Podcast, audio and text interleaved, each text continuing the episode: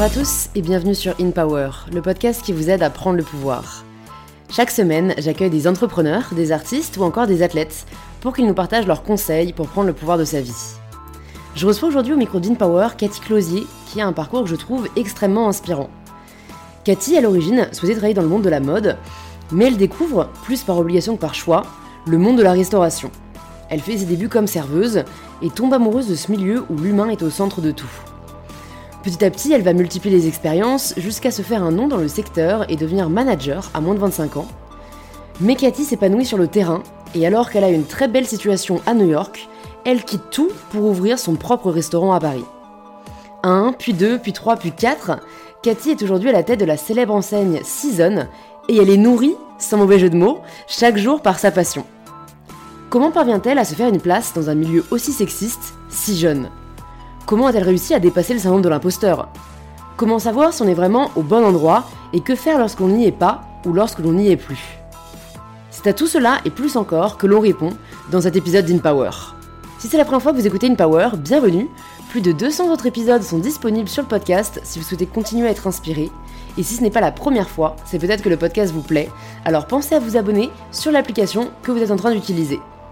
Et je suis ravie de vous inviter à rejoindre ma conversation avec Cathy Closier. Bonjour Cathy Bonjour Bienvenue sur InPower, je suis ravie de t'accueillir euh, à ce micro. J'ai hâte euh, d'en savoir plus sur ton parcours parce que plusieurs personnes m'ont dit qu'il était vraiment inspirant. Donc, la première question, oui c'est ça, et puis vraiment je sens qu'on va parler en toute euh, sincérité et franchise, donc c'est hyper chouette. Pour les personnes qui nous écoutent et qui peut-être ne te connaissent pas encore, est-ce que tu peux te présenter de la façon dont tu le souhaites? Alors, je m'appelle Cathy, euh, j'ai 48 ans, deux enfants. Euh, je suis restauratrice depuis maintenant 22 ans. Euh, je n'avais pas du tout un parcours dans la restauration. Hein. J'ai fait mes études dans la mode et je, devais me lancer dans ce secteur-là. Et, parce que je n'ai pas trouvé de travail, j'ai pris un petit job de serveuse et, c'est là où, j'ai plongé dans le métier. Pourquoi est-ce que tu voulais travailler dans la mode? Alors, c'est, euh, je, raconte toujours que euh, euh, je ne me souviens pas exactement de, ce que j'ai dit à mes parents, mais c'est mes parents qui me racontent. Moi, je me rappelle surtout de la sensation que j'ai eue et du moment où je me suis dit c'est ce que je veux faire. C'était quand je suis rentrée dans un magasin de vêtements. Hein, j'étais très jeune. donc, j'ai au fur et à mesure dit à mes parents que je voulais ouvrir un magasin de vêtements. Et puis, en grandissant, j'ai dit que je voulais en ouvrir plusieurs. Et euh, comme j'avais cet objectif-là, euh, voilà, j'ai euh, cherché une école pour atteindre cet objectif, fait des prêts étudiants, etc. Donc, donc voilà, c'était une passion. c'est encore vraiment un, secteur qui me, qui me plaît, hein, mais je, je, le considère plus maintenant comme un hobby ou voilà, comme un mmh. plaisir que parce que euh, bah, le peu d'expérience que j'ai eu dans ce domaine, euh, je ne me suis pas du tout sentie à ma place, euh, pas du tout épanouie. et alors qu'en restauration, ça a été une, vraie révélation. C'est fou et en fait ce que, ce que tu nous expliques et, ce que je trouve essentiel qu'on omet parfois, c'est vraiment de confronter nos rêves ou l'idée qu'on a de nos rêves au terrain mm. et, et, en fait réaliser si c'est vraiment fait pour nous ou pas parce que parfois on a des rêves qui nous appartiennent pas ou mm. qui nous appartiennent plus Mm. Et en fait, euh, parfois, on peut s'en vouloir même euh, de, de plus être épanoui, euh, peut-être dans la voie qu'on a choisie ou pour laquelle on a, on a été formé. Mm-hmm. Mais en fait, c'est juste le sens de la vie. Mm. Et toi, tu as eu la chance de te rendre compte, du coup, avant même de t'y consacrer. Tu avais quoi, 17-18 ans quand, quand tu as pris ce job de serveuse ou non c'était Non, non, non, c'était c'était juste après. J'avais 21. 21. Ok. bah parce que j'ai quand même fait mon école, etc. Enfin, voilà euh, bac plus 3. Et, et, euh, et, je pense que, euh, pour rebondir sur ce que tu dis, je pense que c'est important de savoir s'écouter. et de pas se laisser aussi polluer par les avis extérieurs et de s'écouter vraiment les, les sensations qu'on a. Euh, là, je parle pas d'intuition, mais vraiment les sensations que ça procure. Parce que Effectivement, moi, si euh, euh, j'écoutais euh, les gens autour de moi, c'était carrément une hérésie de, faire ce que j'ai fait. C'est-à-dire que je me suis quand même endettée sur 7 ans avec mon crédit étudiant. C'était quelque chose dont je parlais depuis si longtemps. Enfin, J'avais tout mis en œuvre pour, pour y arriver. Enfin, même mon bac, tu vois euh, j'avais décidé de changer de section. Euh, j'étais en section euh, économique quand j'étais en première. J'avais décidé de changer pour. à mon époque, ça s'appelait la section G, mais tout ce qui est contact était à l'époque un peu la, section de quand t'as pas réussi à aller dans une autre. Et moi, je me rappelle avoir été dans le bureau du directeur et qui ne comprenait pas pourquoi je voulais aller dans cette section. Et en fait, pour moi, c'était OK, pour atteindre l'objectif que je veux atteindre, le, la liste, le bac euh, économique va pas me servir, alors que euh, là, je vais commencer à apprendre des choses concrètes. Tu vois. Donc, hmm. euh, donc quand, parce que ça a été assez soudain, j'ai pris ce job de serveuse et c'est au bout de trois mois, en fait, où j'ai. la seule personne à qui j'en ai, parlé, c'est mon père. mais en même temps, quand je l'ai appelé pour dire écoute, je crois que je vais arrêter la mode, en fait, je vais faire de la restauration. Et à savoir que j'étais juste serveuse. Hein. C'est-à-dire que là, à ce moment-là, je disais, bah, j'abandonne tout ce que j'ai construit euh, pour être serveuse.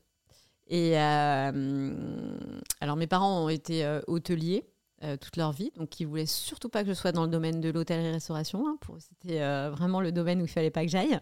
Parce que eux-mêmes n'ont pas été épanouis dans cette voie? Alors, eux ont eu beaucoup de, de difficultés, mais surtout, je pense que mon père, ils l'ont fait en couple. Et c'était déjà très difficile en termes de, d'horaire, euh, tu vois, de... Enfin, c'est très prenant comme métier. Et je pense qu'il euh, ne voulait pas ça pour moi. Euh, avoir cette vie voilà, qui est ultra prenante. Enfin, c'est, pas, tu t'arrêtes pas à 18h. Quoi. Non, non, non. Tu vois, moi, mon père, le nombre de fois où il est parti la nuit, où il a fait les nuits à l'hôtel. Enfin, donc je pense qu'ils avaient juste pas envie de ça pour moi. Mais quand je lui ai dit, écoute, je... ça fait trois mois que je suis serveuse et en fait, il n'y a pas un matin où je me suis pas dit euh, euh, ah bah j'ai envie d'y aller. Enfin, j'ai jamais. J'y suis toujours allée avec euh, beaucoup de d'envie. je ne suis jamais allée à reculons. Et bon, là, il m'a dit bon, de toute façon, je sais très bien que quand tu dis les choses, c'est que ta décision est déjà prise. Donc, il m'a dit mais tu es quand même bien conscient de ton prêt, etc., etc. J'ai dit oui, j'en suis consciente, mais là, c'est ce que je veux faire. Alors j'ai plusieurs questions pour toi. La première, et, je pense que c'est important de le, de le démystifier, après c'est ta vision des choses, mais c'est vrai qu'à moment donné, il y a plusieurs personnes qui doivent se dire, mais c'est surprenant de, de, se dire, je vais chaque matin aller servir, alors qu'il y a des personnes qui sont franchement pas hyper sympas avec moi. Et, et, et, pourtant, je l'observe personnellement, récemment, ça m'a vraiment interpellée euh, entre différentes euh, euh, euh, endroits où je vais aller, j'ai vraiment l'impression que le service, pour certaines personnes, c'est une seconde nature. Ouais. Il y a vraiment, et tu en fais peut-être du coup partie, pour mm. avoir eu cette vocation mm. très tôt, parce que vraiment, il y a des personnes, mais tu te dis, waouh, enfin, tu sens qu'elle est vraiment concernée par le choix que je vais faire, qu'elle a envie de bien me recommander, qu'elle a envie que je, sois, que je passe un bon moment. Mm. À l'inverse d'autres qui, qui, en fait, sont un peu là parce qu'elles doivent être là. Oui, parce, que c'est un métier alimentaire pour beaucoup. Hein. Voilà. Mais donc déjà, ça, je me questionne par rapport à, à toi comment tu vis les choses euh, quand tu n'avais pas toujours des personnes très sympas en face. Et ensuite, en effet, par rapport à ce prêt qui quand même devait être assez lourd, est-ce que tu avais déjà la vision qui s'est avérée être la suite de ta vie de construire une sorte d'empire hein, dans la restauration qui du coup ben, peut aider à rembourser ce prêt Ou est-ce que tu étais vraiment mode carpe diem Là, je sais que en fait aujourd'hui c'est ce que j'ai envie de faire et ce dans quoi je suis épanouie. Pour le prêt, on, on verra quoi. Alors, alors déjà, euh, je, pourquoi je, je, dis que je me suis trouvée, c'est que euh, vraiment, tu vois, j'en ai des frissons euh, quand j'en parle. J'ai vraiment beaucoup de frissons. pour moi, en fait, m'occuper des gens à la base, des gens qui viennent dans un restaurant, c'est pour passer un bon moment.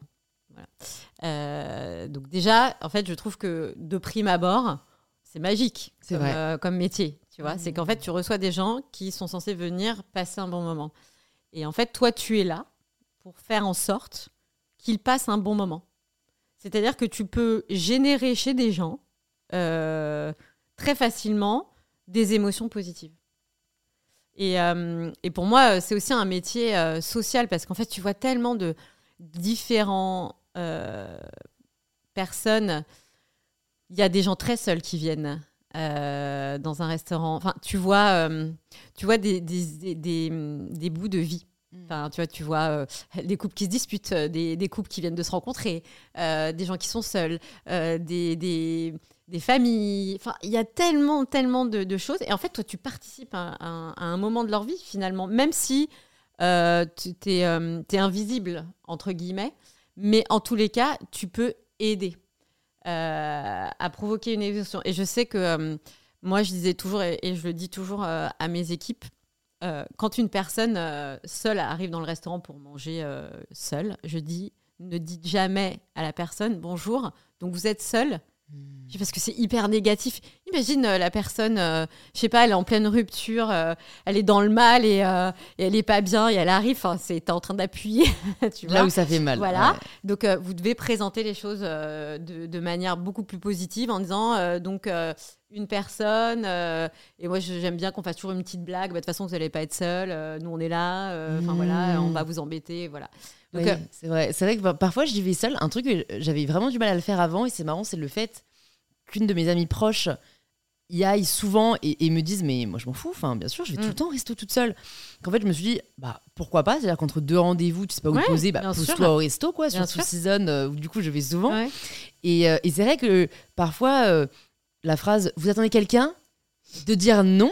C'est gênant. En fait, t'es pas censé te sentir mal. Mais c'est gênant. Mais c'est gênant. C'est gênant. Non, je non. suis complètement d'accord. Je n'attends personne. Non, non, je suis seule. Et des fois, tu vois, moi, quand j'entends une personne de mon équipe le dire, j'arrive toujours en, disant une blague. Et je dis, mais cette personne n'est pas seule du tout. Nous sommes là. Donc, non, cette personne ne va pas être seule. tu vois, donc. Euh, c'est aussi un truc sociétal, en fait, à, culturel, à apprendre à voir le fait d'être seul ne veut pas dire qu'on. C'est en anglais, je trouve ça beaucoup plus parlant parce qu'il y a alone et lonely. Et le fait d'être seul ne veut pas dire qu'on se sent en solitude. Euh, complètement, Et, c'est vrai que j'ai l'impression que culturellement, on n'a pas trop ça, mm. quoi. Et, c'est voilà, donc euh, c'est vrai que euh, moi, j'adorais, j'adorais vraiment partager avec tous mes clients, quoi. C'était euh, enfin, je me rappelle euh, que mon, directeur de l'époque euh, était halluciné par le, les sommes de pourboire que je pouvais faire. Mais tu vois, je mettais un mot sur chaque addition personnalisée. et sincèrement, moi, les clients désagréables, c'est je me dis toujours, euh, euh, on ne sait pas pourquoi euh, ils arrivent, ils sont énervés, pas bien. Enfin, généralement, c'est nous qui prenons, hein, mais j'explique toujours que plus tu vas être gentil, bienveillant, ça change l'humeur de la personne. Moi, j'ai toujours, toujours, vraiment, j'ai jamais eu un seul cas où la personne n'est pas partie en me disant bah, merci beaucoup, merci beaucoup parce que euh, je pense qu'on peut, euh, par de la gentillesse et de la bienveillance, euh, transformer la manière dont la personne vous parle. j'excuse pas tout tout tout hein, mais enfin genre l'irrespect non je j'accepte mm, mm, mm. pas mais mais voilà et pour faire ça il faut aimer profondément ce métier et je pense qu'il faut aimer les gens enfin moi j'adore les gens j'adore j'adore leur faire plaisir tu vois j'adore retenir euh, leurs petites habitudes. Euh, enfin voilà, c'est. Euh, et, j'ai vu aussi pendant le Covid ce, ce, ce côté social, c'est que bah, quand les gens pouvaient, on a ouvert nous à la vente à emporter, bah, on était heureusement là pour certaines personnes, c'est-à-dire qu'on était les seules personnes qu'elles voyaient, qu'elle voyait et avec qui elles pouvaient avoir une vraie discussion, tu vois, physique. Euh, un peu de. Puis même nous, on était super contents, euh, tu vois. Du coup, après, on avait, on avait, des clients qui venaient tous les jours euh, et on savait qu'ils allaient discuter un petit peu. Enfin, voilà, c'est. voilà, moi, je, je trouve que c'est un métier qui est extraordinaire pour ça. C'est. c'est normalement, on doit apporter du bonheur aux gens. Donc, enfin, il y a peu de métiers, tu vois.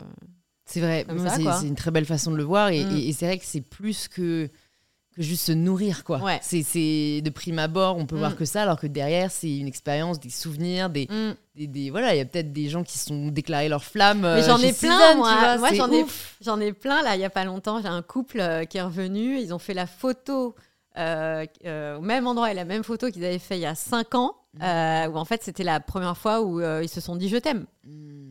Euh, un autre couple euh, qui s'est marié, et euh, pareil, lui m'a dit, il dit franchement, c'est moi pour moi, ce season c'est incroyable parce que c'est vraiment la première fois où j'ai dit je t'aime à ma femme.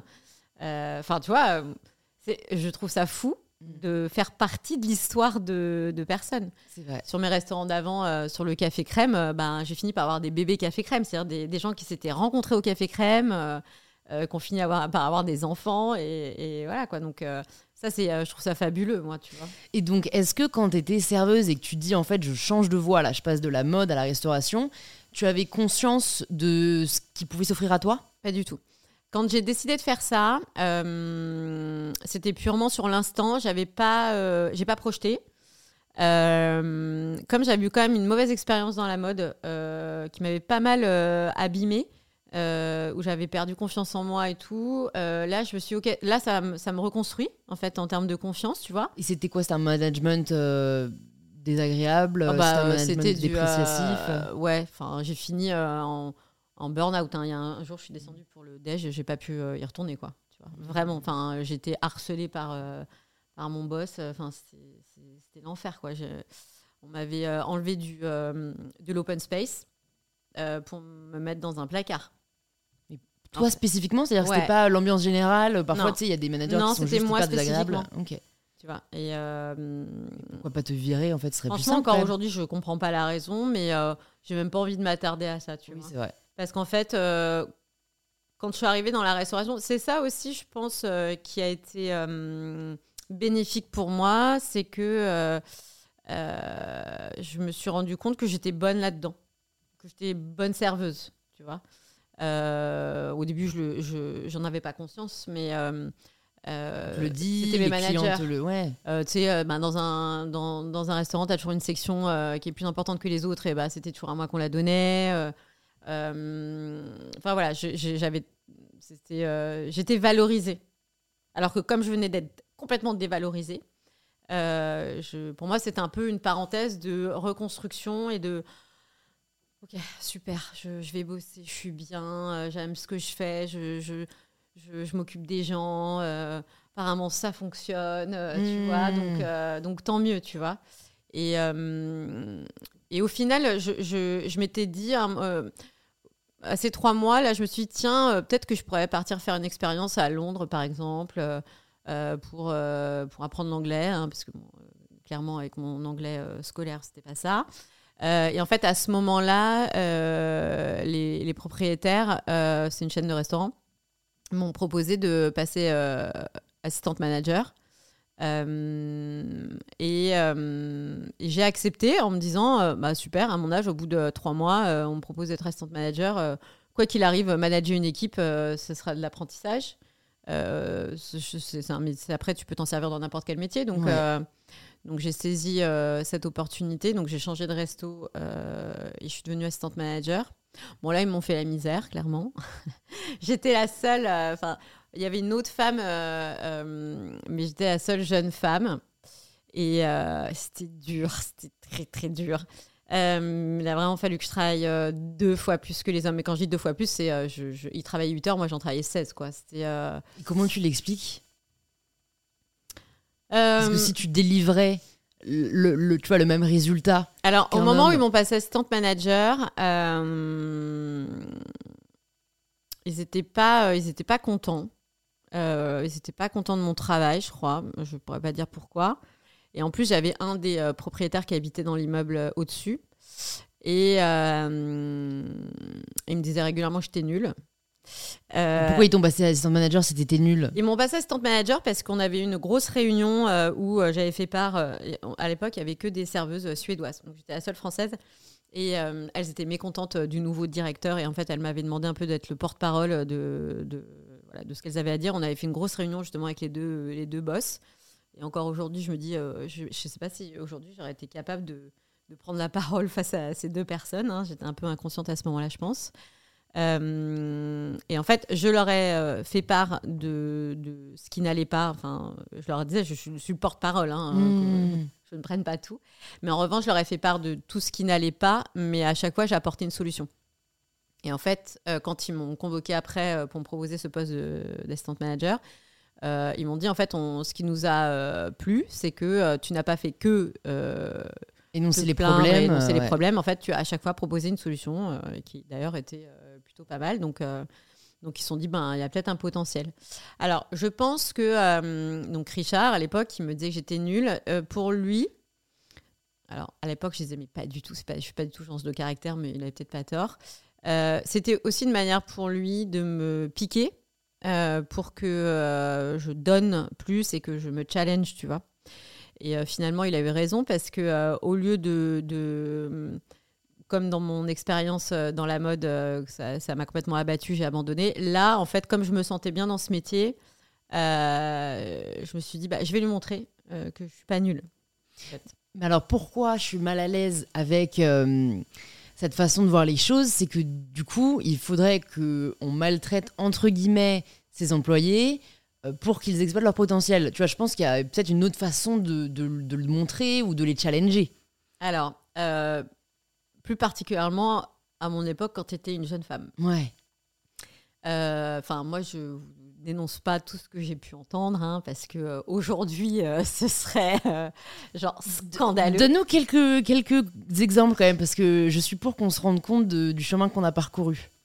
Ah oui, bah c'est ce que je dis aujourd'hui. Hein. On se rend pas compte, euh, enfin moi, de ce que j'ai pu entendre qui était complètement, euh, enfin banalisé. Banalisé, mais même, euh, moi, on me disait de toute façon quand ils venaient les deux, les deux boss au resto, j'avais, j'entendais des phrases. non mais de toute façon t'es pas bonne. de toute façon, ha ha ha, Cathy elle fera jamais d'enfant parce que pour avoir un enfant, il faudrait déjà qu'elle couche avec un mec. Euh, euh, de toute façon, t'es nul. Euh, enfin, je, et, c'était à cette époque-là, en fait, j'encaissais les choses sans rien dire, quoi. Hmm. Enfin, il y avait d'autres gens autour qui entendaient. ça avait l'air scandaleux pour strictement personne. et en gros, pourquoi j'ai bossé C'était un choix aussi pour moi de bosser 16 heures au lieu de 8. Euh, parce que c'était euh, de toute façon, une femme ne peut pas faire euh, la même chose qu'un homme dans ce métier. Alors pourquoi? Pour des raisons purement genre il faut déplacer un fût de bière, t'es pas capable de déplacer un fût de bière de 30 litres, etc. bah moi je leur ai montré que j'étais j'étais pas un, un sous-humain et que et que je pouvais faire exactement le même métier qu'un homme et euh, c'est pas parce que euh, peut-être j'aurais pas pu euh, déplacer un, un, un, fût de bière de 30 litres, parce que de toute façon j'aurais trouvé la solution pour le faire. Mais qu'en tous les cas, j'allais prendre un petit peu de, de, hauteur et, et, leur apporter aussi ce que la sensibilité d'une femme peut apporter dans un restaurant, tu vois. Mais, mais voilà, ouais, non, j'ai entendu, sincèrement, c'était des horreurs. Mm.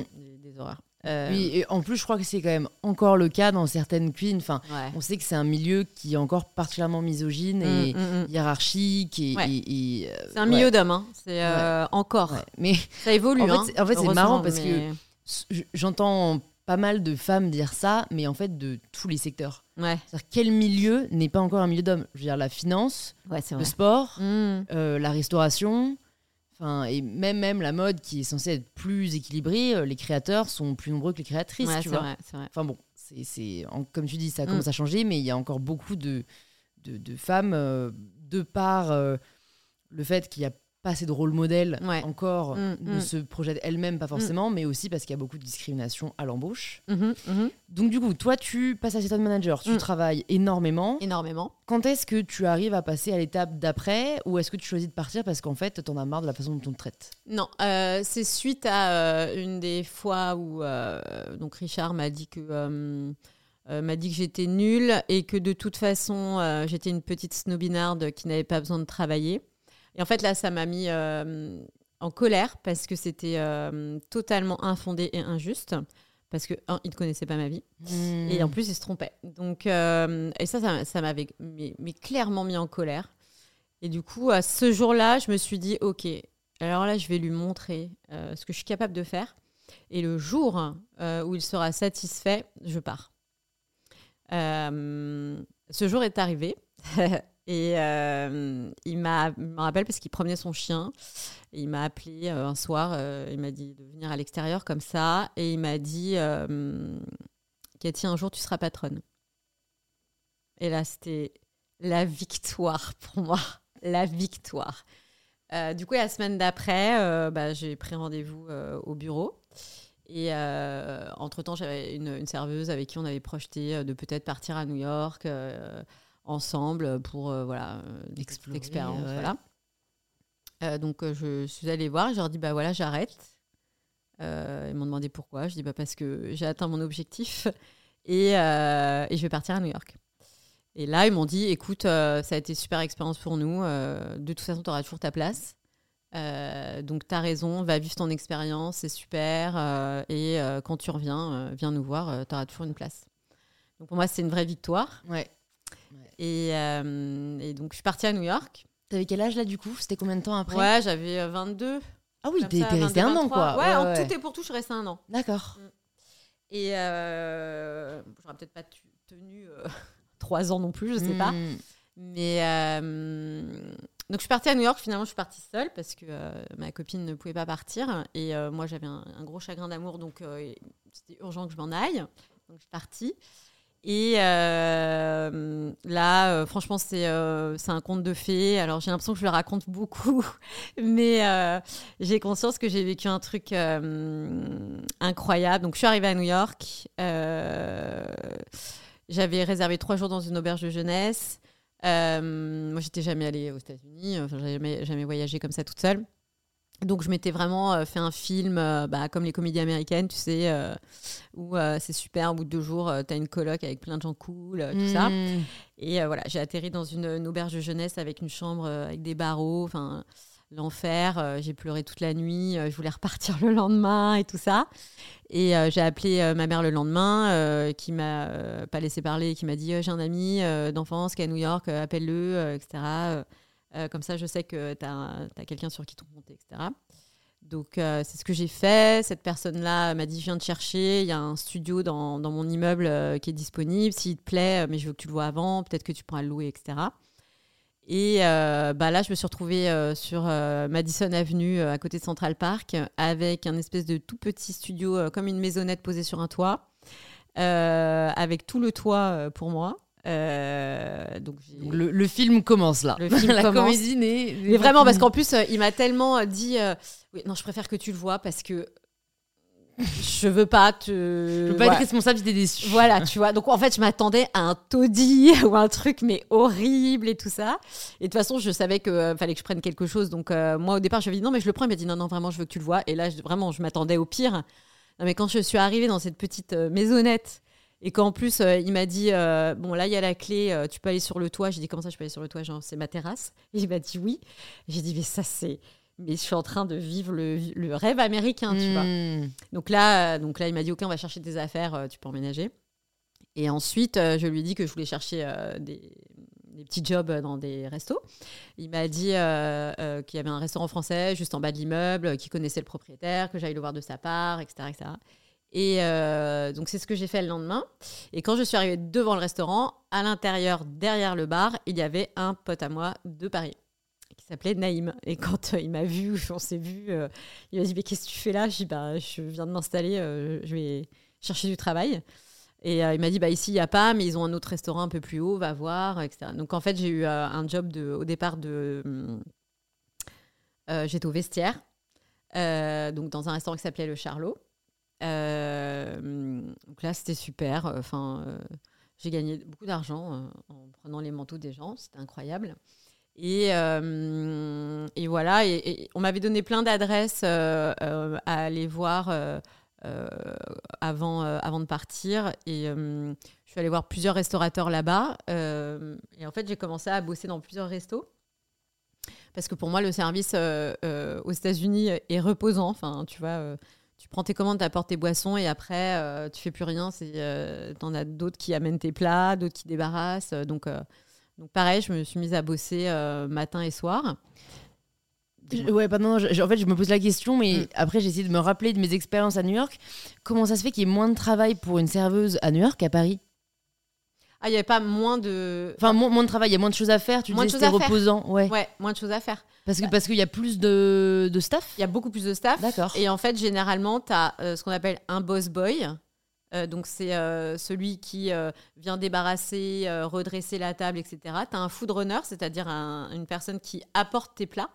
Donc en gros, toi, quand tu es serveuse, tu viens, tu prends la commande, tu envoies ta commande, Généralement, tu apportes les boissons et après, en fait, euh, tu as juste à aller faire du relationnel avec, euh, avec les gens. Donc, en fait, physiquement, par rapport à de la restauration en France où c'est très, très euh, intense, physique et fatigant et tu cours, tu vois, partout. Là, pour moi, c'était vraiment. En plus, je bossais dans des petits restaurants. Donc, vraiment, c'était. Bah, j'étais pas fatiguée physiquement, tu vois. Hmm. et puis, voilà, j'avais envie de. Je bossais dans vraiment des restaurants complètement différents. Donc, c'était hyper intéressant, justement. Et euh, donc voilà, donc euh, euh, j'en ai fait plusieurs, j'ai pas mal bossé. Bon là, c'était super, hein, je gagnais beaucoup d'argent, j'avais des potes partais à Miami tous les 15 jours quand, en plein hiver parce que bah, j'avais décidé qu'il faisait froid et que je voulais aller au soleil. Enfin, c'était voilà, c'est une vie. Faut qu'on puisse gagner aussi bien sa vie. non, mais c'était en, serveuse à New York. Non, mais c'était indécent. Si vous nous écoutez et que vous ne savez pas quoi faire, alors je sais pas comment c'est aujourd'hui. Je sais pas comment c'est aujourd'hui. Ouais, hein. ouais. Attention, mais parce que voilà, moi c'était il y a très longtemps quand même. mais c'était mais indécent. Hmm. Vraiment, c'est le cas de le dire. Indécent. Euh... Après, tu l'as, tu l'as mérité, tu vois. Tu, oui, oui. tu chômais pas. Ah oui, bah moi, j'étais, euh, bah du coup, j'étais, je disais que j'étais en année sabbatique et tout le monde disait, mais t'es pas en année sabbatique, tu travailles. Je dis, mais vous vous rendez pas compte enfin, Je travaille, euh, je me sens pas fatiguée, je gagne beaucoup d'argent, je me réveille le matin, il fait froid, je prends un billet pour aller à Miami. Enfin, oui, je suis en année sabbatique pour moi, mm. parce que du coup, à ce moment-là, je projetais pas encore beaucoup. Et, euh, et, un jour, dans un des restaurants, euh, j'ai rencontré un couple euh, qui est en train de monter un business. je vais te la faire courte, mais voilà, ils, m'ont proposé d'être manager de, de, ce concept. C'était un, magasin qui s'appelait L'Appartement. C'était à l'époque un des premiers concept stores. Et donc, ils m'ont proposé d'être manager général de, de ce truc-là. Donc incroyable parce qu'en fait, j'ai connaissé, j'étais serveuse. Hein. C'est, ce qui peut arriver aussi aux États-Unis, hein, qui est assez mmh, incroyable. Et euh, donc je suis rentrée en France pour faire euh, valider euh, mon diplôme en anglais. Ils avaient pris un avocat. Enfin, c'était parti, tu vois. Mmh. Et donc du coup, j'ai arrêté de bosser dans les restos pour me consacrer à ça. Et je crois qu'au bout de deux semaines, trois semaines, alors c'était pas encore ouvert, hein, je les aidais sur l'avant et tout ça. Et en fait, un jour, on avait un rendez-vous pour que je rencontre toute l'équipe euh, que j'allais manager. Euh, je suis sortie de là en pure euh, angoisse. je me sentais pas bien et je me suis, j'ai réalisé que depuis deux semaines, je dépérissais. Alors qu'à la base, c'était un job de rêve. Et en plus, on me faisait mes papiers. Enfin, tu vois, c'était un truc de fou, mmh. quand même. Et bah, rebelote, j'ai appelé mon père. Et je lui ai dit, ça va pas du tout. Et je sais que sur le papier, euh, c'est le rêve, le rêve. Mais ben moi, ça fait trois semaines que je suis pas bien, je suis angoissée, euh, je me sens pas bien, quoi. Mm. Et euh, donc je lui ai dit, je pense que je vais arrêter et que je vais retourner bosser dans les restos. Pareil, il m'a dit. C'est beau parce que tu t'écoutes vraiment beaucoup, quoi. Tu vois, c'est vrai que en plus bah à, l'époque où, tu vois, il y a une vingtaine d'années c'est vrai qu'aujourd'hui, on fait un limite un peu plus confiance euh, aux mm. jeunes, tu vois, euh, parce qu'il y a plus de possibilités, plus de portes. Mais c'est vrai que je me, j'essaie d'imaginer il y a 20 ans, euh, refuser un poste de manager mm. pour rester serveuse, tu vois, mm. tu te dis. mais en fait, ce qui compte, c'est que et c'est souvent aussi quelque chose que j'essaie de partager, c'est en fait ce qui compte, c'est pas le, titre, c'est est-ce que chaque jour, ah ouais. tu, tu, aimes ce que tu fais? Ah oui. Chaque jour. Ah oui, il n'y a pas de saut métier, en fait, euh, l'important pour moi, c'est de t'épanouir dans ce que tu fais. Hein. Exactement. C'est ça le plus important, c'est ce que j'essaie d'inculquer à mes enfants. Le bonheur, c'est de choisir ce que tu fais. C'est pas, c'est pas le titre, en fait, c'est juste, si toi tu es heureux, euh, je sais pas, en étant euh, n'importe quoi, ou serveur, euh, menuisier ou quoi, mais, mais mais tant mieux. Moi, c'est pour moi c'est déjà une chance que de le réaliser, quoi. oui, c'est exactement c'est ça, la réussite, le succès, tu vois, pour moi. Donc, euh, et je pense aussi, enfin, maintenant, je le comprends. Euh, euh, parce que j'ai fait tout un travail sur les émotions, euh, voilà. Parce que, on, peut en parler un peu, hein, tu sais, ici on parle de plein de choses. Hein. Oui, parce que je suis HPE, donc c'est au potentiel émotionnel. D'accord, donc c'est hypersensible C'est hypersensible, mais alors c'est vraiment. alors je sais que ce mot est un peu, entre guillemets, vulgarisé, mhm. mais quand on est diagnostiqué réellement médicalement, c'est vraiment c'est compliqué à vivre, il faut, il faut l'appréhender. Et du coup, bah, clairement, euh, euh, je, je, suis quelqu'un qui va ressentir à 80% une émotion, alors qu'une autre personne va la ressentir à 20%. Donc en fait, quand je te dis, je suis, tu vois, quand je te dis, j'ai un souvenir heureux, j'ai des frissons. quand je te dis, j'étais pas bien, c'est que tu me vois, tu as l'impression que je fais une dépression nerveuse. C'est pas juste, je suis pas bien c'est que je suis profondément mal et je peux ne plus euh, manger, euh, ne plus me lever, etc. Donc en fait, pour moi... Euh, Tout est décuplé. Ouais. Et prendre ce genre de décision, c'est limite de la survie. tu vois, c'est. oui, ok, bah, ça fait sens. Maintenant, je comprends mieux. C'est pour ça que. Oui, parce que rationnellement, tu vois, moi, je me mets à je, je me dis. je, ne le savais pas à l'époque, hein, tu vois. Hmm. Enfin, moi, ça fait que 3 ans, 4 ans que j'ai découvert ça chez moi. C'est hyper récent. Ouais. Euh, purement par hasard d'ailleurs. C'est fou. Ouais. Mais en même temps, c'est assez Et je me comprends maintenant, tu vois. Et c'est beau, euh, en effet, de, de, se comprendre parce que c'est quand on a un fonctionnement euh, différent. ouais, Quand on a un fonctionnement différent, au final, tout ce qu'on a envie de savoir, c'est pourquoi. Ouais. Et une fois qu'on a le pourquoi, c'est pas plus facile à vivre, mais c'est plus facile à surmonter. Mm. Donc, donc, je pense aussi que c'était pas possible pour moi de rester dans cet état, en fait. Ouais. Donc c'est pas non plus euh, euh, quelque chose pour moi d'incroyable euh, que d'avoir pris ces décisions. tu vois, c'est pas, je trouve pas, ça, ça valorise pas le, le, choix. C'est juste que c'était pas possible pour moi de continuer à vivre comme ça. Bah, la, la, chance entre guillemets du coup des personnes qui ressentent vraiment beaucoup leurs émotions, c'est qu'en effet, en effet, il n'y a pas d'autre choix que de les écouter. Ouais. Là où une personne plus rationnelle euh, va faire pencher la balance du côté de la raison, il n'y a pas de bien ou de mal. Mais en tout cas, toi, voilà, moi, ce que je valorise, c'est le fait que vraiment tu t'es écouté, quoi. Mm. Et, euh, et, du coup, voilà, euh, j'ai arrêté. Le soir même, je suis retournée voir mes potes dans le resto. Et c'est là où tu te dis, et là, quand je suis arrivée dans le resto, et que je leur ai dit, vous pouvez me remettre sur le planning, et la joie que j'ai ressentie, le bien-être, le... c'était en même temps du soulagement, du bonheur, euh, enfin de l'excitation, tout ça, euh, je me suis dit, bah, j'ai fait le bon choix, mm. tu vois. Euh, et, j'ai recommencé à bosser. Donc, j'ai jamais regretté. généralement, je regrette pas mes choix. et ensuite, peu de temps après, j'étais en train de bosser. Et Richard, si tu te souviens de qui est Richard, passe la porte du resto complètement par hasard. Et du coup, je le vois, je, saute dans les bras alors que c'est. Alors que le mec t'a un peu maltraité quand même. Ouais, c'était euh. mon ancien boss. Enfin, tu vois, le, je sais pas, le contexte, tu vois. C'était tellement surprenant finalement. Et euh, lui, pareil, lui, pas du tout le personnage que je connaissais. Tu vois, le, là, c'était le personnage de la vie. Euh, pareil, hyper content de me voir et tout.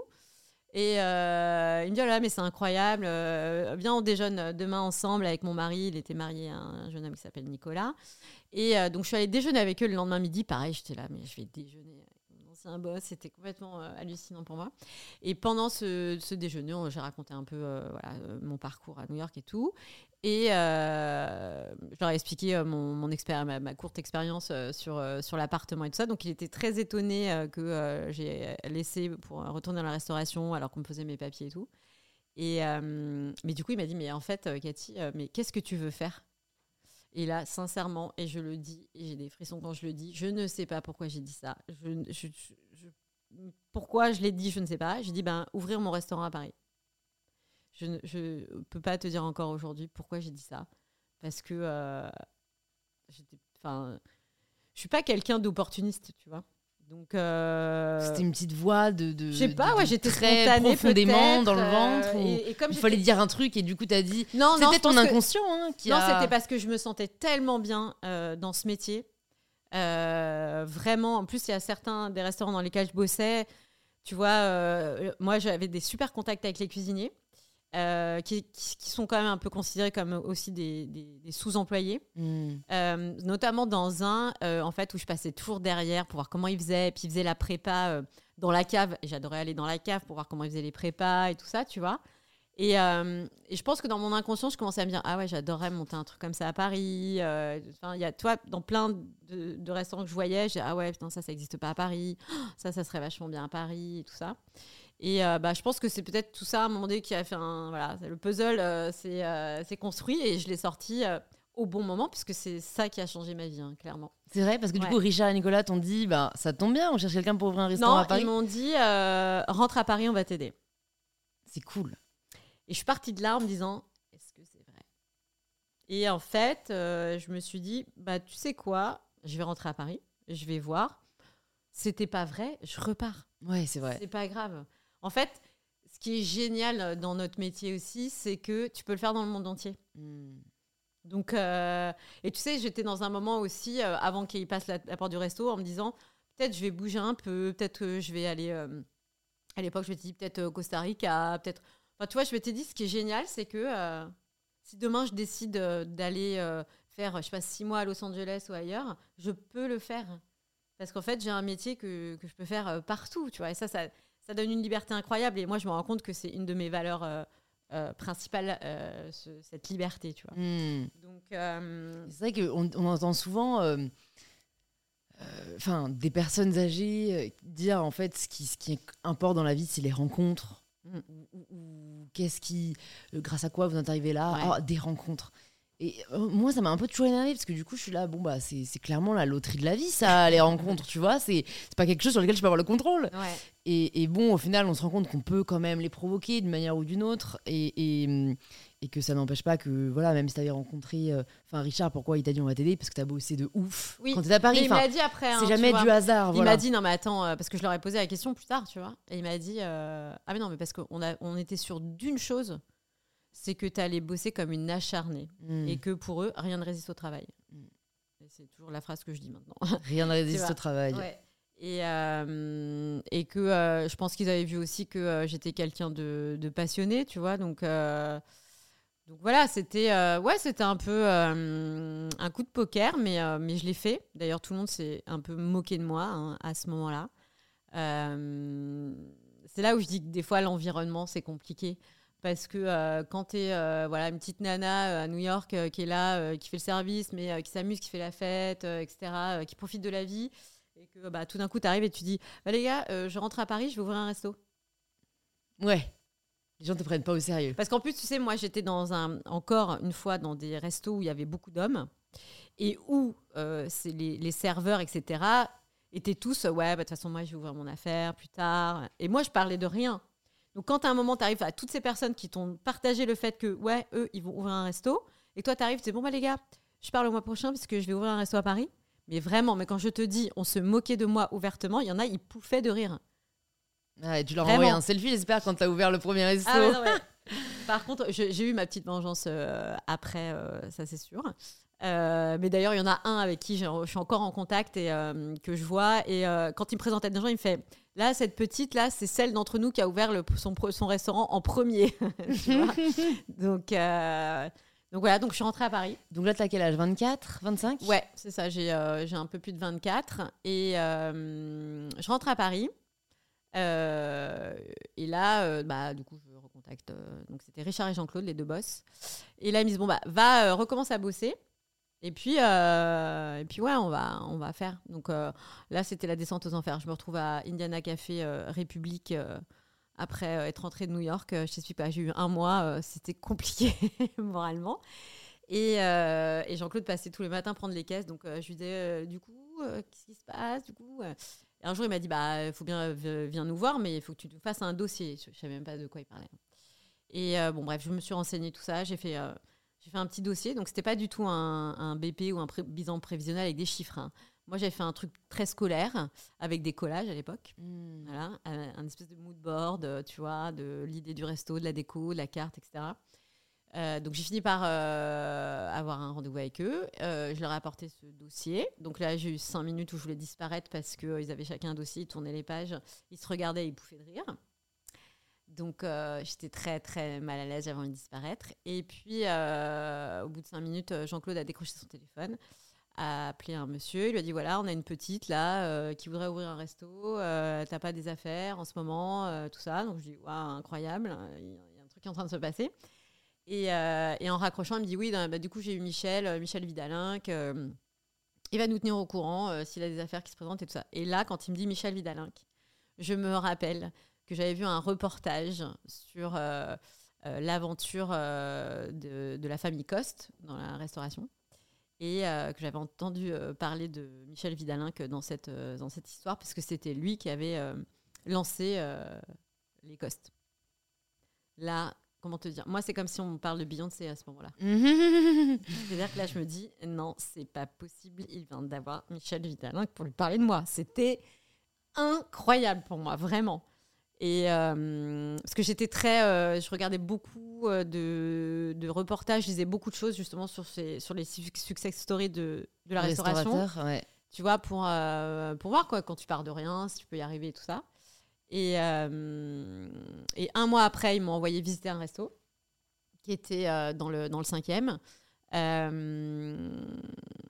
J'étais pas du tout fan du cinquième, mais euh, quand je suis arrivée, le resto euh, avait des briques rouges partout et je me suis dit c'est un signe.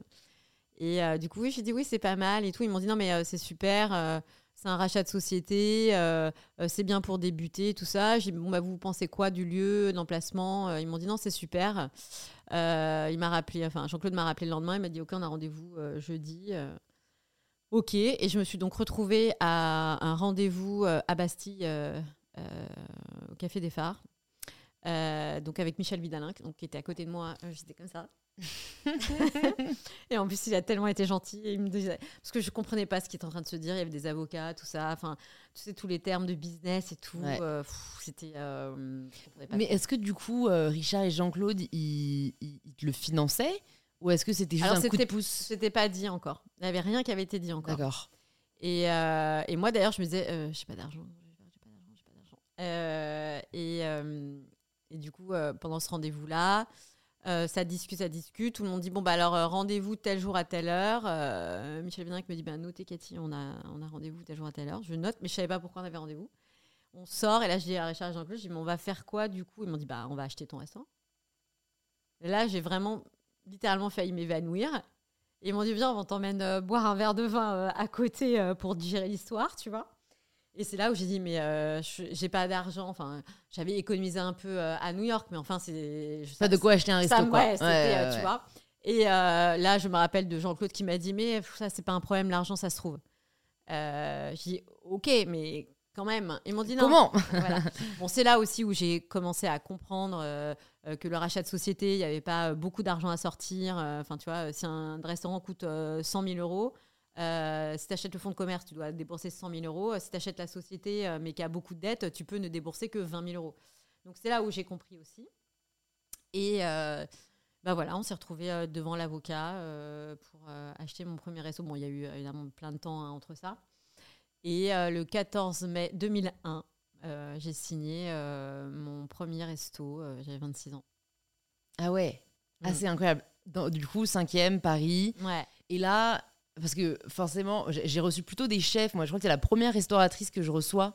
Euh, donc, j'ai plus l'aspect euh, cuisine et, et, mm. donc, euh, en fait, qui sont des métiers qui se complètent vachement. Mais tout de suite, je me demande, bah, tu vois, qu'est-ce que tu voulais servir? Qu'est-ce que tu voulais faire? Était Est-ce que c'était un coffee shop? Est-ce que c'était un restaurant? Est-ce que c'était, tu vois, quelle était l'idée derrière les coffee shops à l'époque, ça n'existait pas vraiment. Enfin, moi, je sais que j'avais découvert, ça n'existait pas encore en France, Starbucks à New York. Je trouvais ça incroyable, mais voilà, mm. en gros.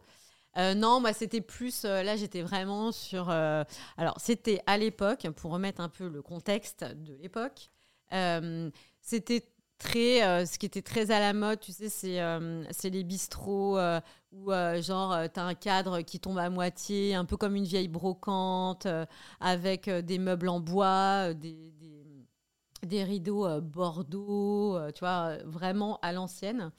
Euh, donc moi, j'étais très inspirée euh, de, de, refaire une déco un peu comme ça new-yorkaise. Hein. Euh, le seul problème dans mes murs de briques, là, c'est que les joints étaient gris et que je voulais les joints blancs comme à New York. Donc en fait, j'ai passé des nuits à repeindre tous les, les joints, En, blanc.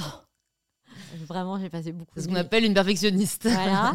à faire, je voulais de la mosaïque au sol dans les toilettes, à faire à la fermeture ma mosaïque dans les toilettes et tout ça. Enfin, j'ai vraiment on n'a pas eu de travaux en fait, c'est moi qui ai fait les trucs, euh, tu vois, euh, au fur et à mesure.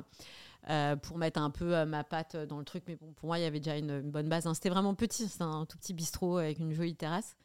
et je voulais, à la carte, je voulais plutôt à ce moment-là faire du bar. et surtout avec l'emplacement et tout ça, parce que alors, dès ce moment-là, en fait, je me suis pas mal adaptée au quartier et à ce qui existe déjà et à ce que je peux offrir. Donc voilà, c'était plutôt. donc il y avait que quatre trucs à la carte. Hein. Il y avait, je me rappelle très bien, il y avait mon hamburger muffin, enfin avec le pain muffin. Il y avait un poulet au curry, assez de charcuterie, assez de fromage. Point barre. Et par contre, je faisais de la bière, des cocktails, etc. Ça a été deux ans et demi incroyable. Euh, j'ai été épuisée physiquement. Je crois que j'ai perdu 10 kilos. Enfin, mais c'était incroyable. Enfin, euh, j'avais des clients. Enfin, à la fin, j'avais que des habitués euh, qui venaient. On finissait, on dansait sur les tables. Enfin, c'était franchement, ouais, ça a été complètement fou. Richard et Jean-Claude m'ont laissé complètement libre de gérer mon truc. Ils étaient vraiment là quand j'avais des questions. Est-ce que du coup, ils ont été actionnaires de ton restaurant? Donc, ils étaient actionnaires euh, minoritaires, mais euh, donc ils avaient 30%, j'avais 70%. Euh, et vraiment, en fait, au tout début, surtout, surtout quand la comptable m'appelait pour me dire il y a l'URSSAF à payer, je savais même pas ce que c'était. Hmm. tous ces moments-là, un peu, tu vois, parce qu'en plus joyeux. voilà, et puis en plus j'ai repris la société. Du coup, comme j'ai racheté la société, la société était en difficulté. J'ai appris sur le moment euh, ce que ça voulait dire parce que si j'avais su avant, je pense que j'aurais pas été là-dedans. Mais moi, j'ai commencé avec, euh, je crois, un découvert énorme à la banque. Euh, enfin, tu vois, avec une situation un peu, mm. un peu compliquée. Mais Donc, du coup, ça marche super bien. Il y a une mm. question que je me pose, que peut-être d'autres de nos auditeurs ou auditrices se posent. C'est en fait, qu'est-ce qui va faire qu'un restaurant marche? Bien mm. sûr, le monde, la notoriété, etc. Mais tu vois, financièrement, qu'est-ce qui va faire que bah, certains restaurants, ils sont là depuis 15 ans et d'autres, au bout d'un an, ils ferment. C'est euh, la rentabilité sur, la, sur la nourriture. D'autres m'ont dit que c'était en fait les boissons qui rapportaient beaucoup. Enfin, tu vois, qu'est-ce qui va faire que. Ah, pour moi, y a, déjà, il n'y a pas une recette. Ouais. Euh, ça n'existe pas. Euh, et je pense que pour, pour réussir dans la restauration, c'est vraiment une accumulation de beaucoup de détails. C'est pas une chose qui va faire le succès de ton restaurant. Euh, et c'est faire attention à énormément de, choses. Euh, alors, moi, je sais que je suis très attachée à l'emplacement. Euh, quand on me pose des questions là-dessus, comment choisir un emplacement, etc., je dis toujours qu'il vaut mieux acheter un emplacement plus cher, mais bien placé, c'est-à-dire qui te donne quand même de meilleures chances de, réussite, plutôt que de te dire ah là, ce local-là, il n'est pas cher, euh, s'il est mal placé, c'est ridicule. Je m'explique, c'est que déjà, un bon emplacement, euh, si tu veux te faire financer par la banque, la, banque va te suivre beaucoup plus facilement sur un bon emplacement. Euh, donc, c'est là où j'entends, quand Jean-Claude me disait, l'argent, ça se trouve.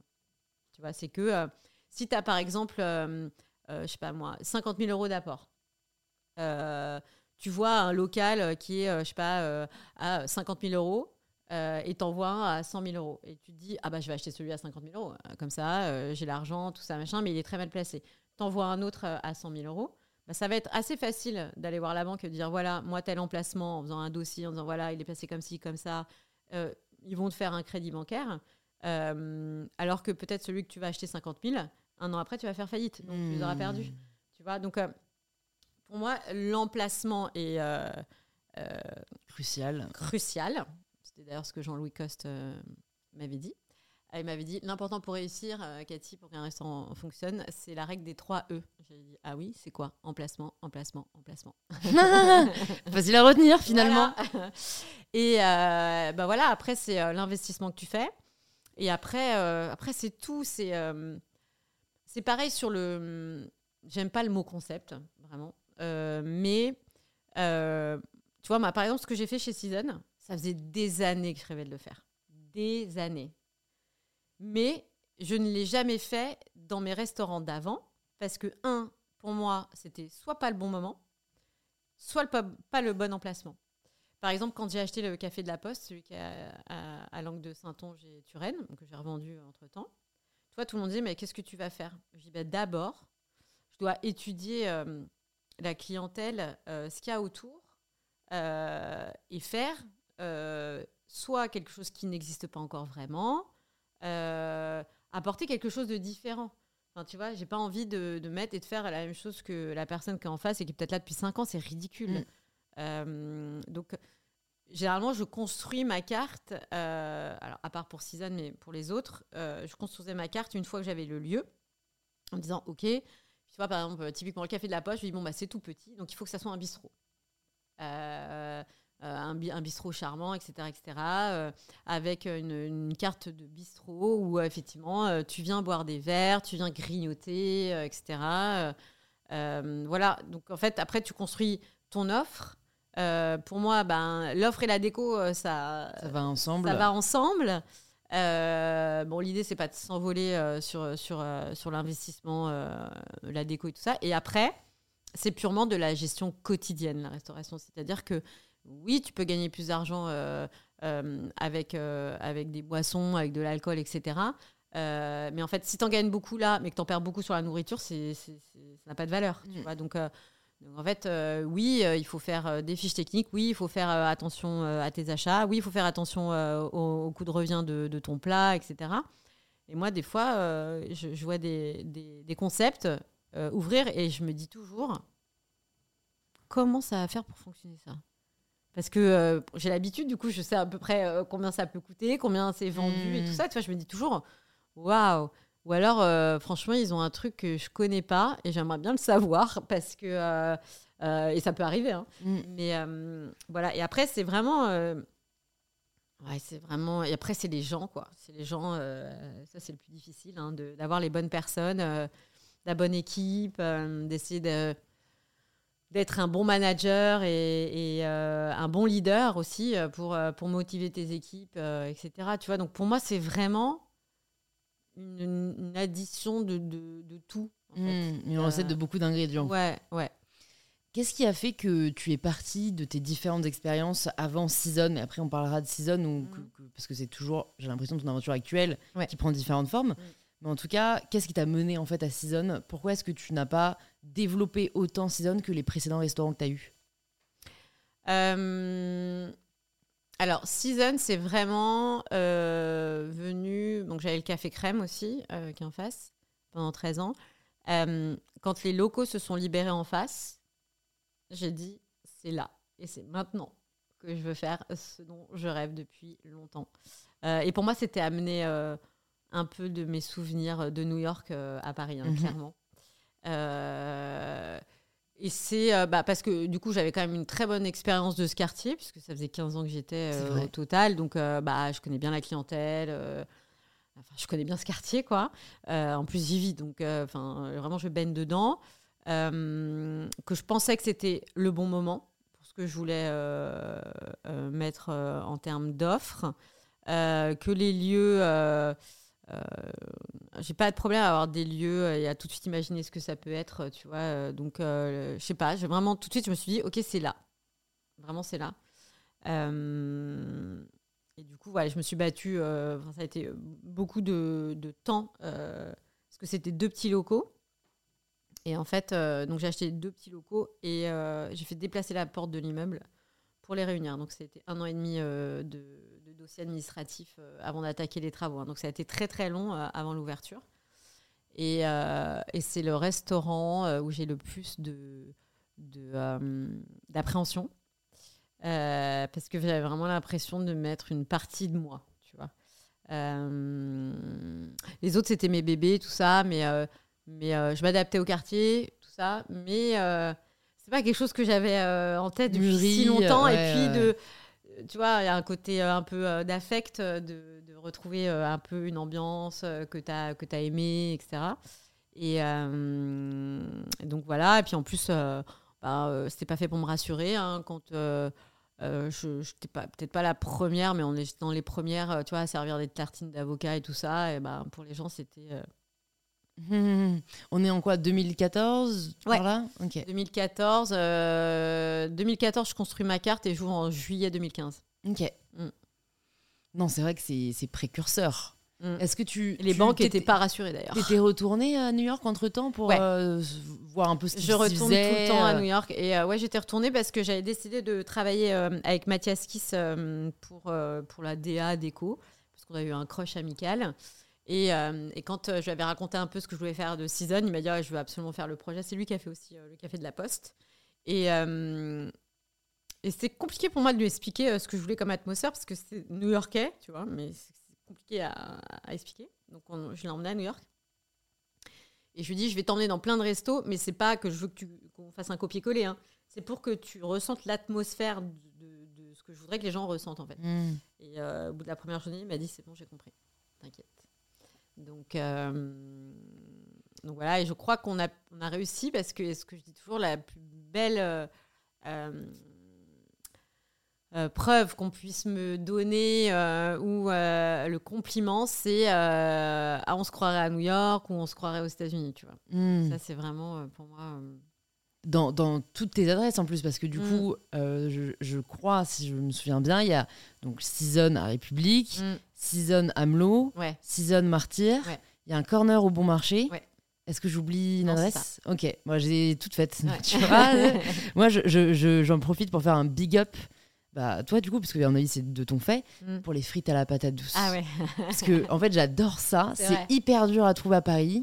Et les vôtres sont vraiment exceptionnels. Ouais, on nous le dit souvent. Ouais. Ah ouais, ouais, vraiment. Et ça, c'est ça c'est précieux.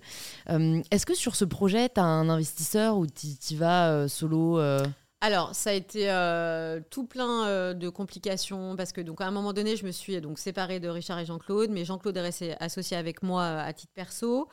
Euh, Jean-Claude m'aide sur l'investissement pour euh, Season. Et euh, bon, je n'aime pas trop en parler, mais ça s'est très mal terminé. c'était très dur, hein, parce que c'était devenu mon mentor, un, bah peu, comme mon deuxième père et tout. Et ça s'est très mal terminé. Donc j'ai racheté toutes les parts. D'accord. En fait, j'en avais, j'avais, bon, je m'ai un peu fait avoir. et du coup, j'ai dû racheter 80% de ma boîte.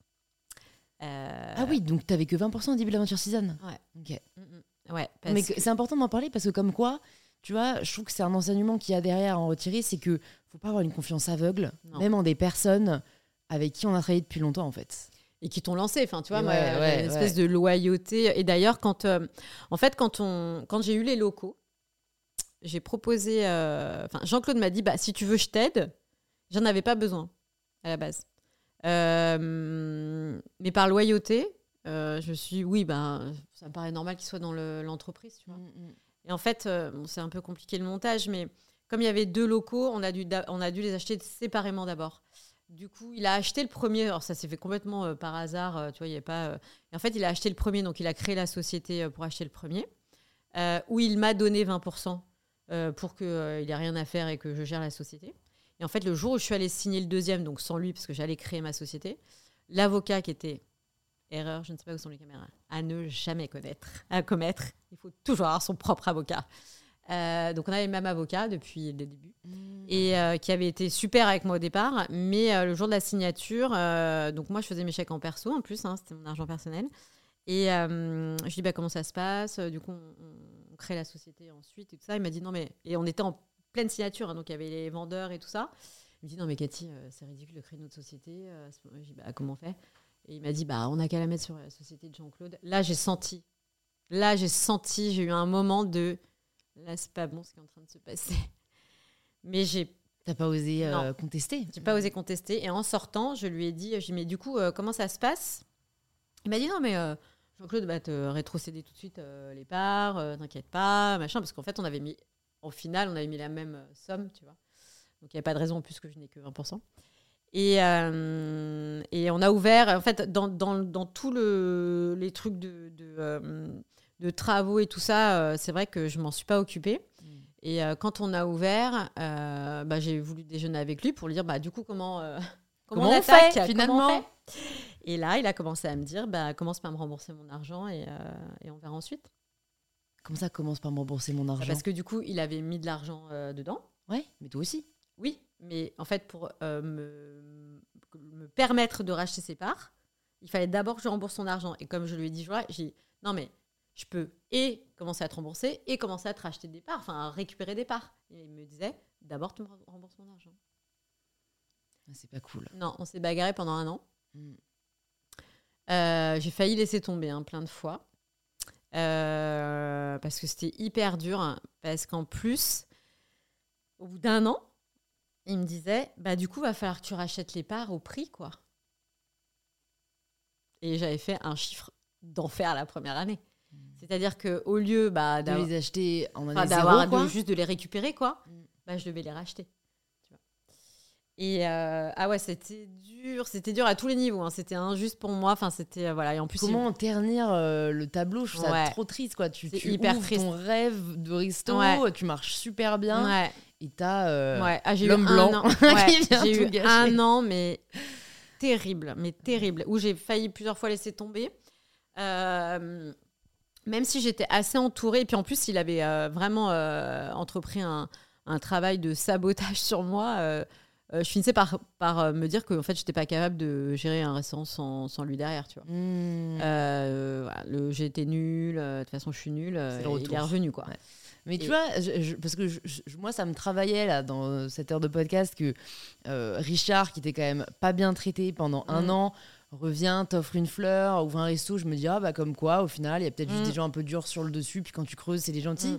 Bon, là, c'est pas Richard qui l'a fait à l'envers, mais si t'es pote avec Jean-Claude, enfin, same shit quoi. Au final, c'est des gens qui pensaient avant tout à leur propre intérêt. Ouais. Et quelqu'un qui te traite mal, Mm. il pourra toujours te retraiter mal une autre fois. Il n'y a pas de.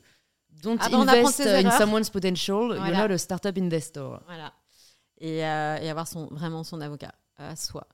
Et euh, donc voilà, donc euh, j'ai failli laisser tomber, mais on m'a beaucoup encouragée. Puis on m'a, j'étais assez entourée de gens qui me disaient, mais Cathy, euh, euh, sans toi, Season, c'est rien. Euh, Donne-lui les clés, tu vas voir si euh, il est capable de le faire, etc. Et au bout d'un an, euh, à osciller, enfin, à recevoir des messages de sa part horribles, enfin, c'était terrible. Et en plus de ça, je, perdais mon, mentor, mon père, mon meilleur ami, mon tout, tu vois.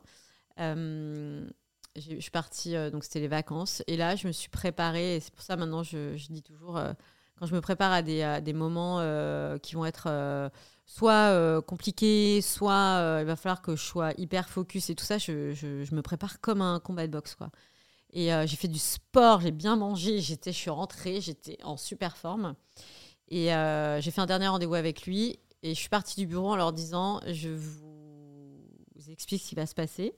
C'est que là, soit je rachète toutes les parts, il accepte, soit je lui laisse les clés et je démissionne aujourd'hui. Et il savait qu'au final, il allait perdre de l'argent en faisant ça. Bah, je sais pas s'il savait, mais en tous les cas, euh, mon équipe m'a vu partir en se disant euh, Putain, ça se trouve, c'est fini, quoi. Tu vois Et je suis arrivée, je pense qu'il a vu aussi là que j'étais dans un autre état d'esprit. Je pense que, tu sais, tu- ça se sent, je pense, Le non-verbal est hyper important. hyper important. J'ai fait un super épisode que je vous conseille avec euh, Gila Clara Kissous, qui, est, euh, qui est coach et qui est prof à Harvard et tout. Et elle explique comment bien mener justement une Mm. négociation ou comment s'affirmer par, la, Ouais.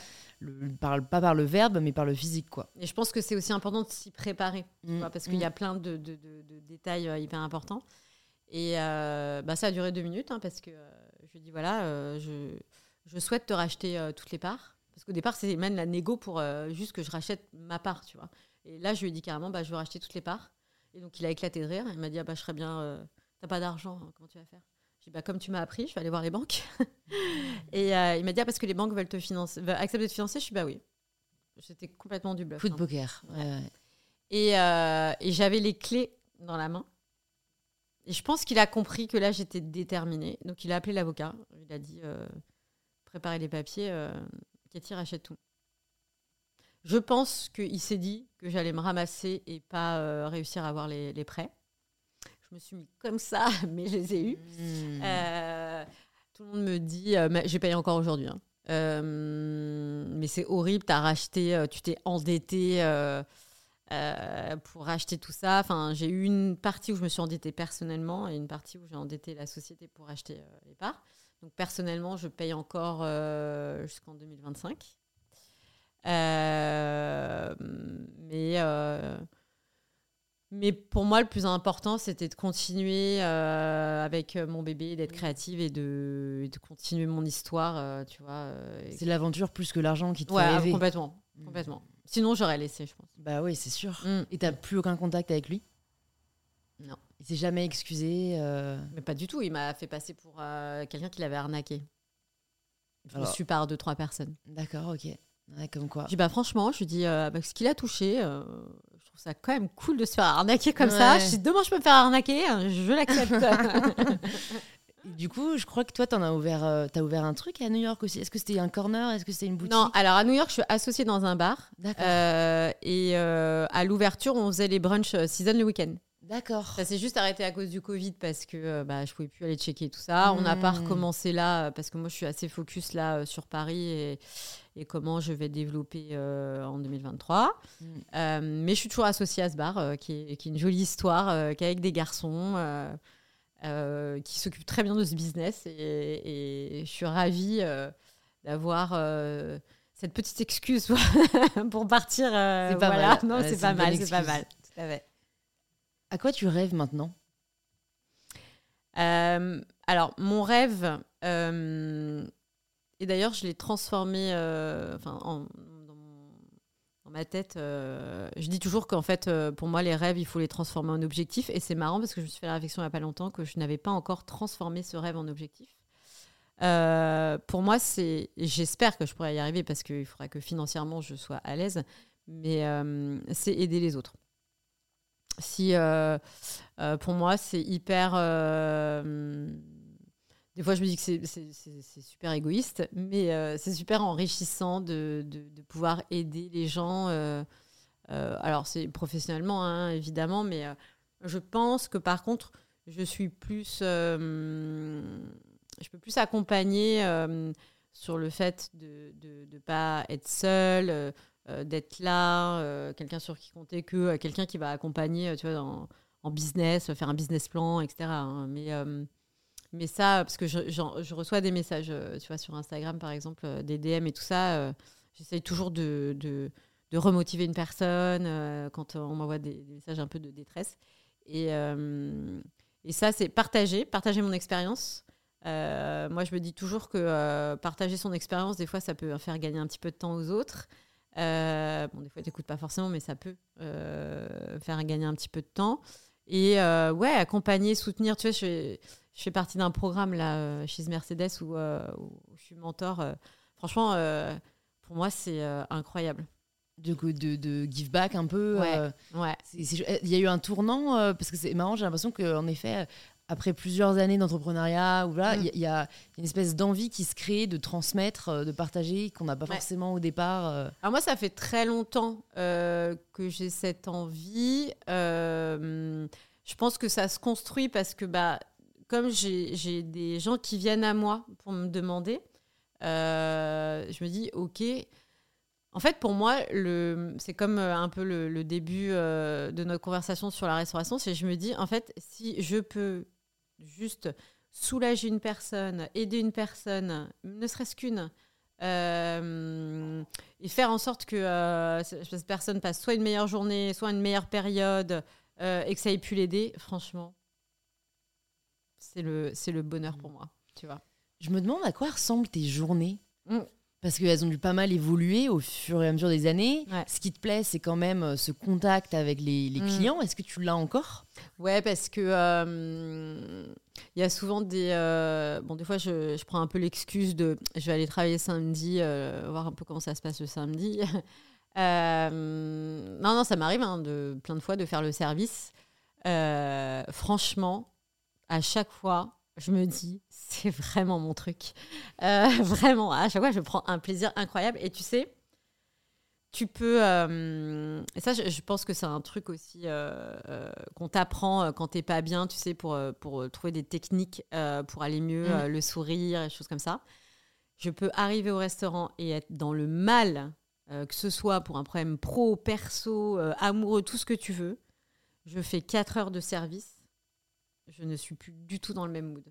Parce que comme tu souris à tout le monde, tu es obligé tu vois, de te mettre dans une espèce de mood et tout ça, en fait, tu, Enfin, pour moi, c'est vraiment des, des, des, parenthèses, tu vois, c'est une bulle. Euh, et, du coup, ça change complètement mon mood. Enfin, pour moi, euh, je pense que c'est quand même quand tu vas faire du sport, euh, ben, pour moi, c'est... C'est aller, aller faire du Ouais, toujours c'est la même chose. Mais donc mes journées, oui, elles ressemblent plus du tout. Après, sincèrement, physiquement, pourrais plus euh, faire euh, autant de services. Hein, c'est vraiment fatigant. Euh, bah, mes, mes, journées, elles sont hyper rythmées parce que j'ai deux enfants. donc, il y a l'école, tout ça, tout ça. Ils ont quel âge? 8 et 13. Donc, ben, le matin, l'école, et puis il faut les récupérer le soir, etc. Donc, je les ai qu'en garde alternée, mais quand même. et voilà, bah, mes, mes, journées ne se ressemblent pas. Hein. Alors, ce qui a changé par rapport à avant, c'est le côté un peu administratif qui est vraiment le côté euh, dont je me passerais euh, volontiers. Euh, puis en plus maintenant que j'ai des jeunes geeks dans mon équipe, tout est digitalisé. puis tu sais, avec le Covid, on fait plus de réunions trop en physique, on les fait en Zoom. Enfin, maintenant, moi, j'ai ma réunion mensuelle, je, je l'avais en physique. donc voilà, enfin, c'est, je fais des rendez-vous. Il n'y a rien, ça, ça, se ressemble jamais en fait. Hein. tu vois, là, je suis vraiment euh, là, on a fermé le soir, euh, j'ai envie d'ouvrir plutôt le matin, donc euh, c'est un moment qui est cool pour moi parce que je suis en mode ok, il faut que je, crée un truc un peu sympa pour, pour l'offre du matin. je travaille aussi sur, sur le développement sur l'année prochaine. Mais aussi, ben, nous, on n'est pas sorti du Covid hein, en restauration. On va mettre des années à s'en remettre. Mmh. donc, ça reste pas facile. Donc, euh, bah voilà, c'est aussi, euh, ben, euh, on se bat tous les jours pour. on a réussi à survivre, on va essayer de continuer à survivre. Mm. C'est une période difficile. Alors, bien sûr, la restauration pour le Covid, ça a été très très difficile. Mm. J'ai l'impression que même dans d'autres secteurs, enfin, par exemple, moi je suis dans le textile. Il euh, y a pas mal de, marques, notamment bah, des petites marques éco-responsables euh, qui font les choses bien et qui ne marchent pas à fois neuf, mm. euh, qui, qui, qui, qui, en fait meurent. Bah et là, il y en a plusieurs, j'ai vu qu'on fait, enfin, qu'on déposé le bilan. ça fait de la peine, quoi. Il y a vraiment une ah période où, si vous pouvez soutenir les, les, les voilà les, entreprises qui essaient de faire les choses bien et, et, voilà c'est en fait ça creuse vraiment les inégalités entre les, les très grandes mm. entreprises qui, qui je ne sais pas si elles s'en sortent encore mieux qu'avant, mais qui en tout cas s'en sortent très mm. bien. Et les petites entreprises euh, qui en fait ne font pas le poids mm. et, meurent vraiment dans, cette crise qui pointe le bout de son nez, j'ai un peu peur de la suite, quoi, parce que c'est assez démotivant de se dire bon, il y a des acteurs qui arrivent pour essayer de faire bouger les choses, mm. que ce soit dans la restauration, que ce soit dans la mode, que ce soit dans, je sais pas, la déco, la, beauté. Et en fait, euh, bah, elles sont aspirées parce que euh, c'est pas c'est pas celles qui sont les plus soutenues, quoi. Non, et puis c'est, tu sais ouais, quand j'entends les gens dire euh, c'est bien, on est sorti du Covid, quoi. Alors que nous, en fait, on n'en est pas du tout sorti. Tu vois ce que je veux dire? C'est, euh, Je comprends hein, quand on me le dit, il n'y a pas de souci, tu vois, mais, euh, mais en fait, les gens ne se rendent pas compte que là, nous, on vient tous de se prendre des redressements d'URSAF, tout, tout ce qu'ils nous ont fait comme aide pendant le Covid, on est en train de se prendre des, des trucs, mais c'est, c'est insensé, quoi. Tu te dis, mais, euh, mais, en fait, vous voulez quoi? Vous voulez nous achever euh, après ça, tu vois? Donc, c'est compliqué.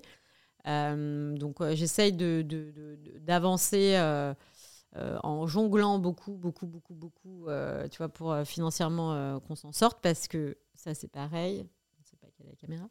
Mais euh, c'est pas parce qu'il y a du monde que, euh, que, euh, que, tout va bien et qu'on roule sur l'or. Il voilà, faut, faut, faut, vraiment aussi changer, changer cette idée-là. Hmm. et comme je dis, moi j'ai vécu des moments hyper durs pendant le Covid et j'en vis encore beaucoup, beaucoup, beaucoup. Tu vois, c'est vraiment, j'ai l'impression de me bagarrer pour, pour continuer à être là. et, et je, quand je dis développer, c'est parce que je ne veux pas euh, m'avouer vaincu de quoi que ce soit. Donc, euh, je préfère euh, me dire, OK, on va traverser tout ça encore et je veux développer. quoi. Hmm. Donc, aujourd'hui, je suis associée aussi à un groupe du Moyen-Orient. C'est un groupe que j'ai fait rentrer en, 2019. et tu vois, ça, c'est dommage parce qu'on devait ouvrir la licence au Moyen-Orient et bah, le Covid a tout arrêté. Donc, voilà, mais ça reste mes associés. J'étais en call avec eux juste avant de venir ici. Donc, eux me soutiennent, mais ils me soutiennent moralement. tu vois, voilà, c'est déjà pas mal, mais bon, ça suffit pas toujours. Je leur disais au Zoom, je dis ok, c'est super. Euh, enfin, ils me font plein de compliments, tout ça. Euh, ouais, ok, c'est super, je, suis ravie. Mais, euh, mais voilà. Where is the cash? Voilà. mais, mais voilà, ils croient en moi, c'est super. Très contente, moi. Mais bon, après, c'est un énorme groupe, donc c'est hyper flatteur, tu vois. Et pourquoi ils t'aident pas financièrement aussi, du coup? Bah déjà, je leur ai pas demandé. D'accord. Euh, j'ai quand même de l'ego, tu vois. Et euh, non, en fait, je pense que euh, je, veux, je préfère essayer de m'en sortir. Oui. C'est la, la, dernière carte à, carte En fait, tu vois, c'est pas genre quand t'es enfant que tu demandes à papa et maman, j'ai un découvert bancaire, tu peux, le, tu peux le hmm. couvrir, tu vois. C'est, puis je sais même pas s'ils accepteraient. Ils m'ont fait un prêt pendant le Covid hein, que je leur rembourse. Et puis aussi, il y a toute cette histoire de je veux pas me diluer, c'est-à-dire que Bah oui. Ils ont un certain pourcentage. Pour moi, c'était en gros euh, dans ma tête le maximum qu'ils pouvaient avoir. euh, voilà. Bah, s'ils remettent de l'argent, euh, est-ce Tu que, dilues encore euh, plus, je dilue euh, encore plus? J'ai hmm. pas envie. Je suis pas encore à ce stade-là.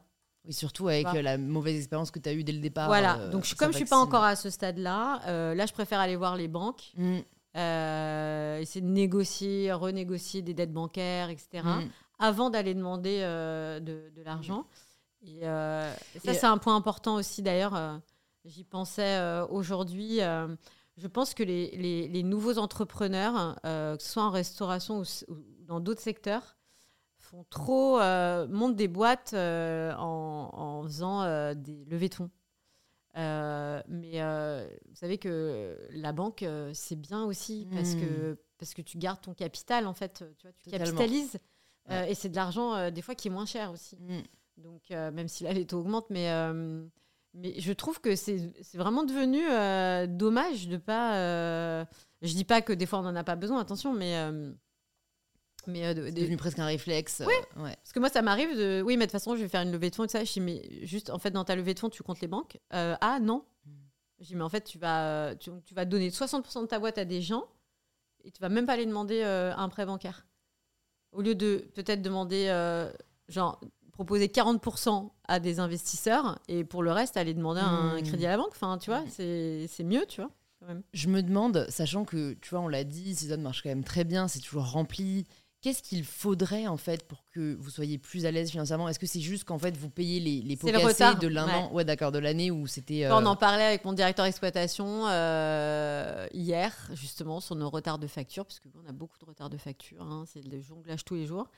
Euh, je lui disais, j'étais tellement bien euh, juste avant le Covid, j'avais de l'argent à la banque, quoi. je payais mes factures et tout. Et il m'a regardé, il m'a dit, mais du coup, pourquoi on en est là? Bah, tu sais quoi, on a ça a été hyper facile le calcul. J'ai dit, voilà, les loyers, parce qu'en plus, moi, euh, j'ai eu des aides sur un restaurant alors qu'en fait, je venais d'en acheter deux autres. Euh, bah, je dis, les loyers, on n'a pas eu d'aide. Parce qu'il faut s'en Je fais une petite parenthèse de colère. À Marais, c'est la mairie de Paris qui est Euh, ils n'ont rien fait et là, ils m'ont fait une mise en demeure euh, de payer les loyers que je n'avais pas payés euh, les deux trimestres pendant le Covid. Sinon, ils me mettaient dehors au mois de mai. Voilà, donc je dis ça parce que. On sait jamais qui peut écouter. hein. voilà. Et du coup, bah, c'est simple. Je dis, en gros, avec tous les mois de fermeture, même si on a réouvert il y a à peu près un an et demi où en fait c'était la cata, donc ben, un an et demi de loyer, un an et demi de charges fixes, euh, un an et demi. euh, moi, il y avait des, quelques personnes que- qui travaillaient en freelance avec moi euh, et que j'ai jamais laissé tomber. J'ai continué à les payer pendant tout le Covid. Ah, c'est fort. Bravo. Bah, ça représente beaucoup d'argent. Mm. Et bah, c'est ce qui nous manque aujourd'hui. On aurait ça, on aurait de l'argent à la banque. hein Mm. tu vois. Et le problème, c'est que pour rattraper ce retard en restauration, c'est très, très, très long. Bah oui, Très long. proportionnel. Enfin, les économies d'échelle que vous faites par an euh, Exactement. compenseront au bout d'un Ouais. certain nombre d'années euh, Ouais. le manque qu'il y a eu sur un an. Comme quoi. en plus, on a euh, les augmentations des matières premières, euh, l'énergie, etc. Tu vois. Euh, bah, ça va être un peu long. Donc, euh, donc là, on, on va essayer de renégocier euh, la dette bancaire pour nous donner un peu de souffle et justement pouvoir nous permettre de, de développer. Tu vois, de... mais, euh, mais oui, c'est. euh, Voilà, faut se dire qu'en effet, euh, de l'extérieur, c'est pas toujours ce qui se passe vraiment à l'intérieur, quoi. Ouais, et puis c'est aussi, tu sais, j'ai pas envie que les gens pensent. Quelqu'un qui est, qui est dans la restauration, qui est en train de vivre un moment compliqué, moi, j'ai pas envie que ça le plombe de, par exemple, regarder mon compte ou de m'écouter et se dire Ah ouais, elle a de la chance, moi ça va pas, c'est la galère et tout ça. Non, en fait, on est tous dans la même galère. Mm. Il y a différents euh, niveaux, mais euh, moi aussi, je suis dans la galère. Mm, mm. Enfin, Voilà. voilà. Il- Mais il faut se battre. hein. Par Ouais. contre, ça, euh, j'ai l'expérience, moi, de ça. Ouais. euh, j'ai l'expérience de. On peut, j'ai eu plein, plein, plein, plein de galères euh, pendant ces, toutes ces années, tu vois.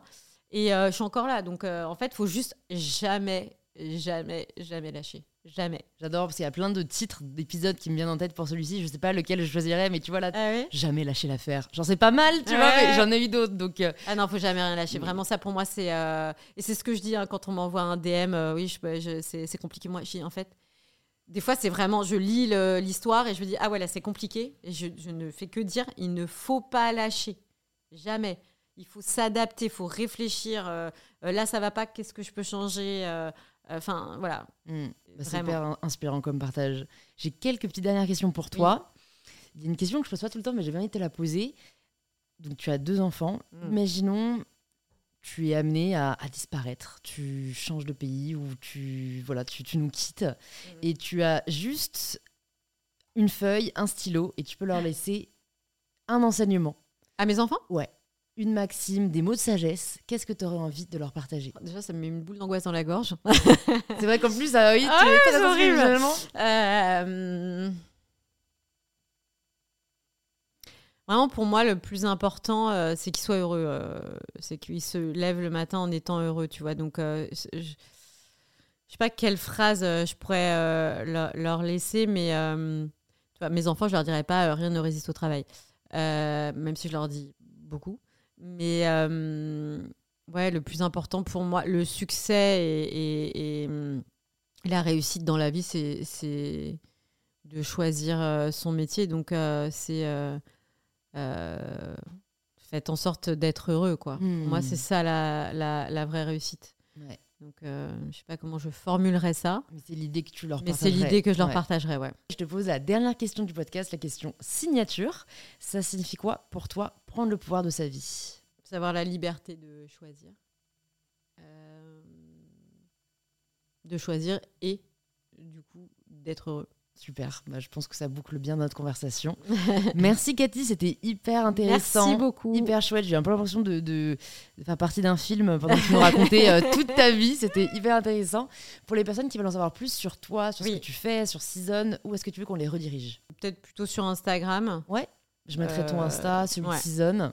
Ouais, parce que je vais essayer en plus de... de... Là, c'était un peu un un endroit d'amusement pour moi euh, Instagram hein, parce que je suis pas mais mais euh, j'ai envie de commencer à partager un petit peu plus euh, et, de commencer à ce, rêve d'aider les gens que je veux transformer en objectif de peut-être commencer à faire des petites choses justement dans ce sens-là. Trop bien, on ira voir tout ça et puis bah, j'espère à très vite. Oui, merci beaucoup. Merci d'avoir écouté l'épisode jusqu'au bout, vous êtes des vrais, et j'espère que cette conversation vous a inspiré.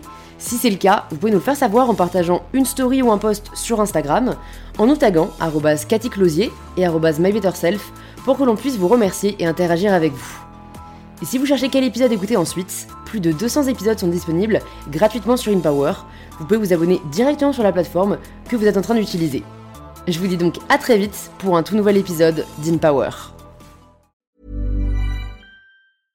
Selling a little or a lot? Shopify helps you do your thing however you cha-ching. Shopify is the global commerce platform that helps you sell at every stage of your business. From the launch your online shop stage to the first real life store stage, all the way to the did we just hit a million orders stage. Shopify is there to help you grow. Shopify helps you turn browsers into buyers with the internet's best converting checkout. 36% better on average compared to other leading commerce platforms because businesses that grow grow with Shopify. Get a $1 per month trial period at shopify.com/work. shopify.com/work.